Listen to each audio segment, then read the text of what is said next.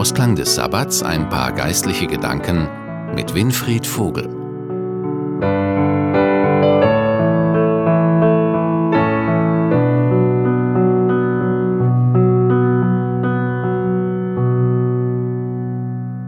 Zum Ausklang dieses Sabbats und zum Beginn einer neuen Woche möchte ich mit Ihnen, liebe Zuhörer, über ein Bibelwort nachdenken, das im Johannesevangelium Kapitel 10 Verse 11 bis 15 steht.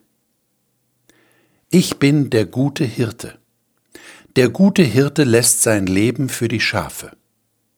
Der Mietling aber, der nicht Hirte ist, dem die Schafe nicht gehören, sieht den Wolf kommen und verlässt die Schafe und flieht und der Wolf stürzt sich auf die Schafe und zerstreut sie. Denn er ist ein Mietling und kümmert sich nicht um die Schafe. Ich bin der gute Hirte und kenne die meinen und die meinen kennen mich, wie mich mein Vater kennt und ich kenne den Vater, und ich lasse mein Leben für die Schafe. Diese Verse sind Teil einer längeren Rede, die Jesus gehalten hat. Gleich zu Beginn bringt Jesus dieses Bild von den Schafen und ihrem Hirten. Das war für die damaligen Zuhörer ein bekanntes Bild, denn Schafe hatten sie überall, und dem Hirten kam eine besondere Bedeutung zu. Jesus erzählt von Hirten, die diese Bezeichnung eigentlich gar nicht verdienen, weil sie Diebe und Räuber sind, die die Schafe in die Irre führen. Und dann sagt Jesus, ich bin der gute Hirte. Und er betont gleich das entscheidende Kriterium, an dem man einen guten Hirten erkennen kann. Er ist bereit, für die Schafe zu sterben, nur um sie zu retten. Ein sogenannter Mietling, also einer, der nur für Geld diesen Job macht, der flieht sofort, wenn Gefahr droht. Aber der echte Hirte steht für seine Schafe ein, selbst wenn er sein eigenes Leben für sie lassen muss. Im Bericht über diese Rede von Jesus steht, dass die Leute, die Jesus zuhörten, nicht verstanden haben, was er mit diesem Bild von den Schafen eigentlich ausdrücken wollte.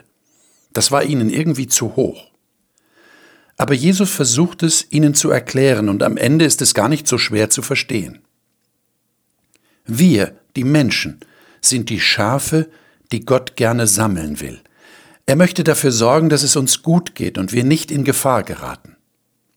Damit ist nicht in erster Linie eine äußere Gefahr gemeint, sondern eine innere. Es geht um etwas im geistig-geistlichen Bereich.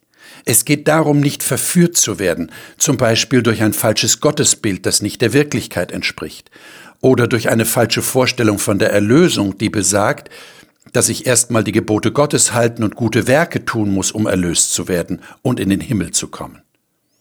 Das war schon damals zur Zeit Jesu, als er auf dieser Erde war, ein echtes Problem.